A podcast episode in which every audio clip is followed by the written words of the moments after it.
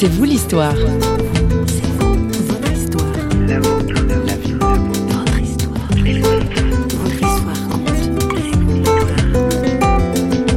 Prison, des idées noires vraiment me sont tombées dessus et j'avais qu'une pensée, me suicider. J'en arrive à un point où tout ce que j'ai vécu, j'ai eu beaucoup d'argent dans les mains, malhonnêtement gagné, d'accord, j'ai vu ce qu'on pouvait faire avec de l'argent, compromettre des gens et ainsi de suite.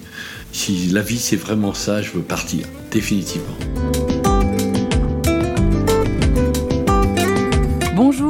Aujourd'hui c'est vous l'histoire fait le mur. Il a vécu 11 ans dans la marginalité et le grand banditisme. C'est vous l'histoire donne la parole à Alain Ardouin, un escroc repenti.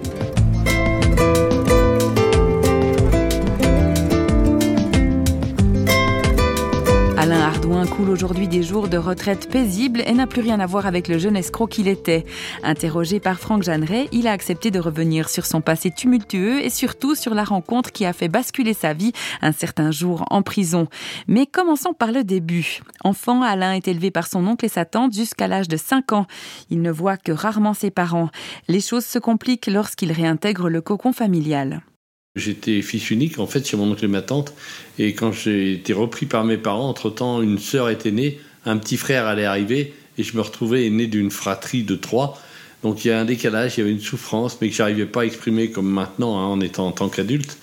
Et un jour, euh, je trouve rien de mieux que de voler une maquette à mon père et de la revendre aussitôt à un copain d'école qui, euh, pour me payer, ben, vole ses parents. Et deux ou trois jours après, les parents de mon copain viennent trouver les miens en disant qu'est-ce qui se passe? Et puis chacun avoue son forfait, donc l'affaire est vite élucidée. Et le résultat de ça, c'est que la décision de mes parents, c'est de me décider de me mettre en pension, en internat, parce que j'étais assez renfermé. il y avait cette souffrance hein, vis-à-vis des miens. J'étais pas mal dissimulateur et beaucoup dans le mensonge déjà, même si j'en avais pas complètement conscience, quoique.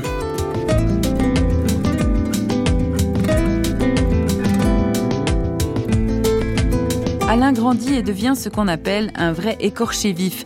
Il entre dans le monde du travail, une période relativement tranquille pour lui, jusqu'aux événements de mai 68 pendant les grèves de 68, dans le pays, tout était paralysé. Il y avait plus, les banques étaient fermées, il n'y avait plus d'argent qui circulait. Et là, j'ai eu une ou deux rencontres avec, euh, je me suis aperçu que, ben, avec beaucoup de culot, de l'aplomb, mentir, je savais mentir. Et je, je me suis vite aperçu que je pouvais gagner beaucoup d'argent plus rapidement qu'en travaillant. Donc euh, j'ai vite compris les combines, j'ai vite compris comment ça fonctionnait aussi. Et puis après, je me suis spécialisé dans le faux, l'escroquerie. Au départ, c'était des petites choses, mais on gagnait quand même de l'argent, des petits trafics. Et j'ai connu une première fois la prison un an et demi après. Ça n'a pas été une longue période, mais on dit que la prison est l'école du crime, et je pense que telle qu'elle est conçue dans notre pays, en France, c'est vrai. Parce que j'ai appris des choses que je ne connaissais pas, j'ai lié de nouveaux contacts et j'ai appris d'autres choses. Et là, les cours étaient gratuits. Donc ça m'a ouvert d'autres portes. À la sortie, eh bien, là, je suis passé, j'allais dire, à un niveau, euh, j'ai passé le grand braquet. Là, c'était à la limite, euh, pour avoir des faux papiers, c'était plus rapide que pour avoir des vrais. Et puis d'autres, et avec quelques connaissances qui pouvaient nous fournir certains matériels, on arrivait à gagner beaucoup d'argent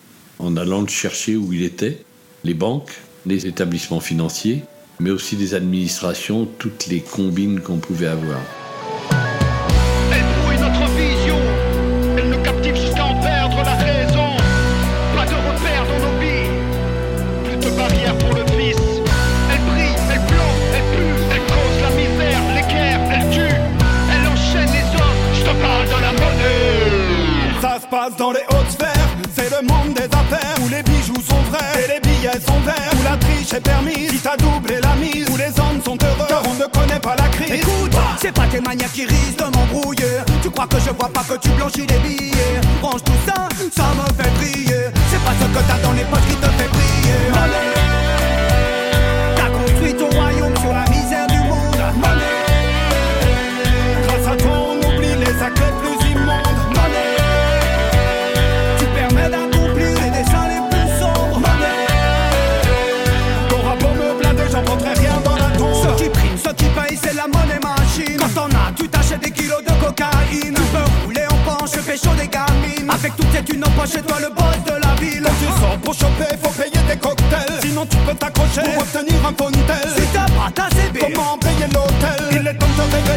C'était le groupe Datune, Money.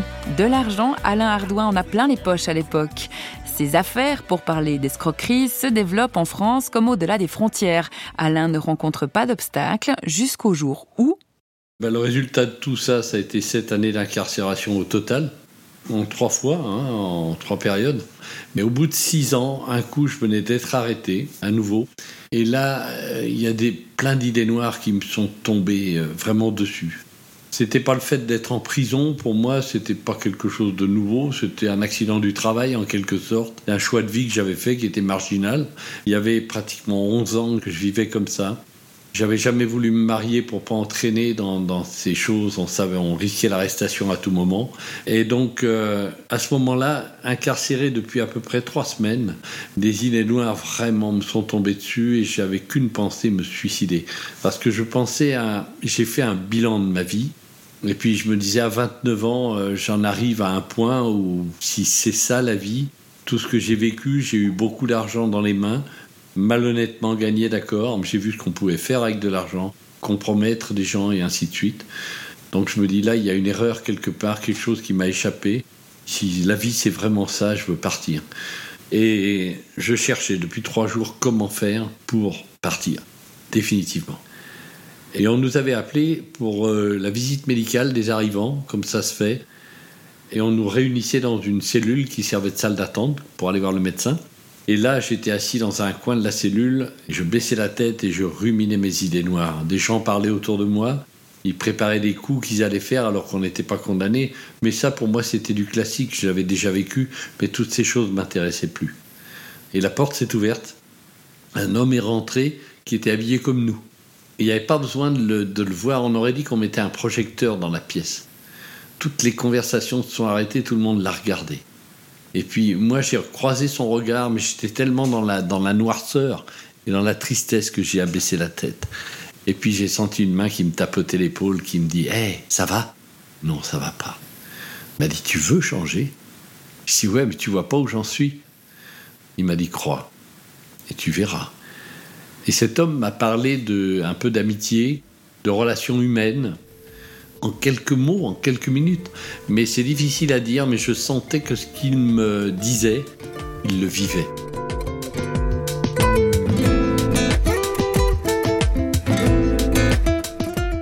Le lendemain, le moment de la promenade quotidienne, quand on m'a ouvert la porte de la cour de promenade, je l'ai vu qui tournait seul. Et là, je suis allé vers lui. Il m'a dit ça va. Je dis oui, tu sais, j'ai pensé à tout ce que tu m'as dit.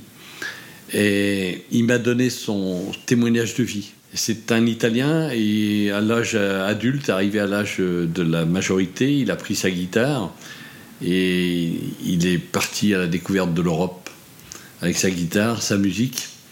Et puis il a vite découvert aussi d'autres choses que l'Europe, c'est-à-dire l'alcool et les drogues, toutes sortes de drogues, même les drogues dures.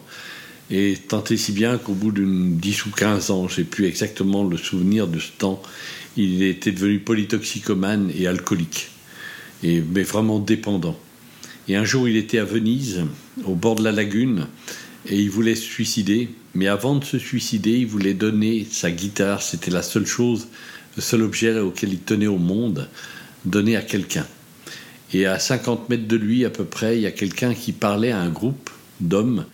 Et cette personne qui parlait à ce groupe s'est arrêtée de parler et est venue directement sur lui. Et il lui a dit, écoute, ne fais pas de bêtises, tout peut changer. Et il lui a parlé d'un Jésus qui était un Jésus sauveur, libérateur. Et il m'a dit ça, moi, quand j'ai entendu ce nom, Jésus, moi j'avais entendu parler de ça là, quand j'allais au catéchisme, mais on m'avait jamais présenté ça comme ça. Quelqu'un qui était là et qui nous aimait comme on était. Et c'est, il m'a dit, tu vois l'homme que je suis maintenant. Et j'ai été comme ça. C'était difficile à comprendre, mais je voyais cet homme qui était rayonnant, qui était en paix, qui était heureux. C'était anachronique dans la prison où il y a beaucoup de souffrance. Et puis lui il me parlait de ça, j'avais le résultat. Et c'était difficile d'imaginer une, épave humaine comme il était à l'époque. Et il m'a dit, tu sais, j'ai été libéré en un instant de tout ça. Et Jésus m'a aimé comme j'étais. Il m'a dit, moi, je peux te raconter mon témoignage, mais le seul qui peut changer ta vie, c'est pas moi, c'est Jésus. Il est mort pour tes péchés il y a 2000 ans, pour toutes les bêtises que tu as pu faire. Il connaît ta vie et il t'aime. Et moi, d'entendre ces mots en prison, ça me touchait parce que, avec tout ce que j'avais pu faire, tous les, coups tordus, toutes les, choses mauvaises, et je n'avais pas été condamné pour tout, entendre ces mots, c'était merveilleux. C'était même, j'allais dire, trop beau. Et puis il m'a dit, écoute, le choix t'appartient.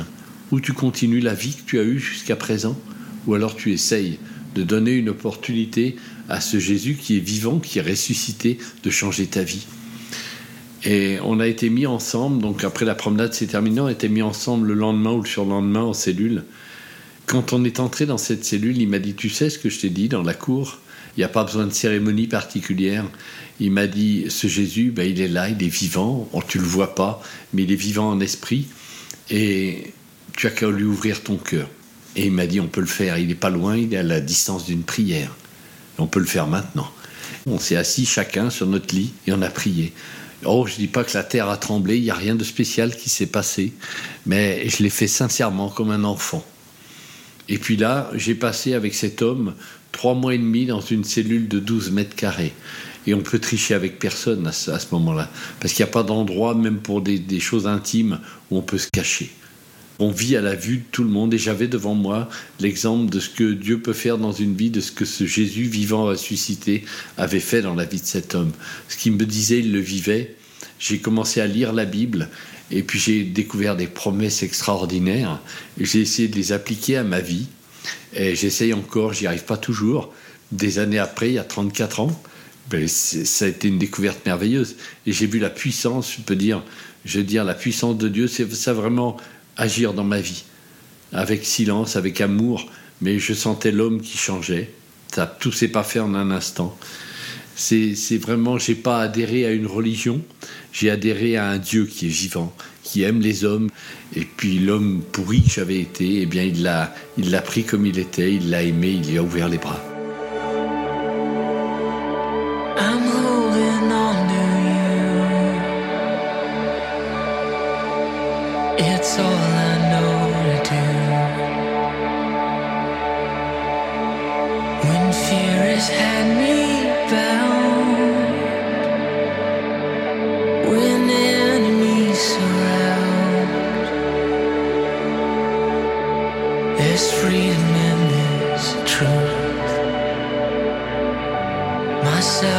passionate.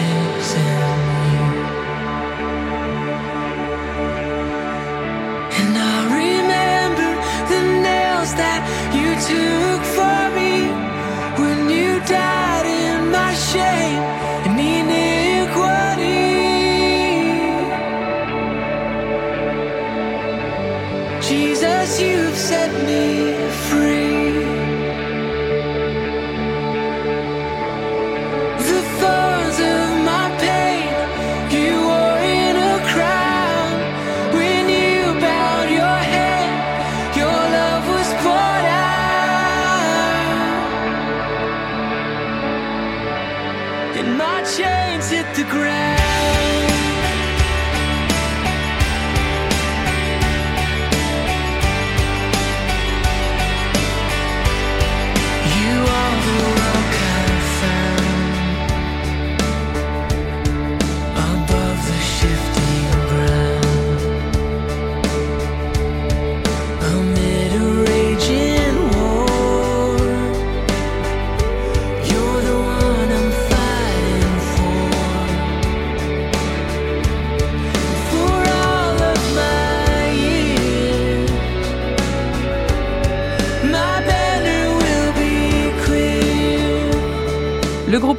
Pour terminer C'est vous l'histoire aujourd'hui. Notre invité était Alain Ardouin qui témoignait de sa rencontre avec Dieu en prison au travers d'un co-détenu. Le parcours mouvementé de notre invité ne s'est pas arrêté là. Un autre épisode marquant de sa vie fera l'objet d'une seconde émission. Écoutez-la quand vous voulez sur le site de parole.ch. On se retrouve aussi sur notre page Facebook. Allez, à plus pour un prochain C'est vous l'histoire. Bye bye.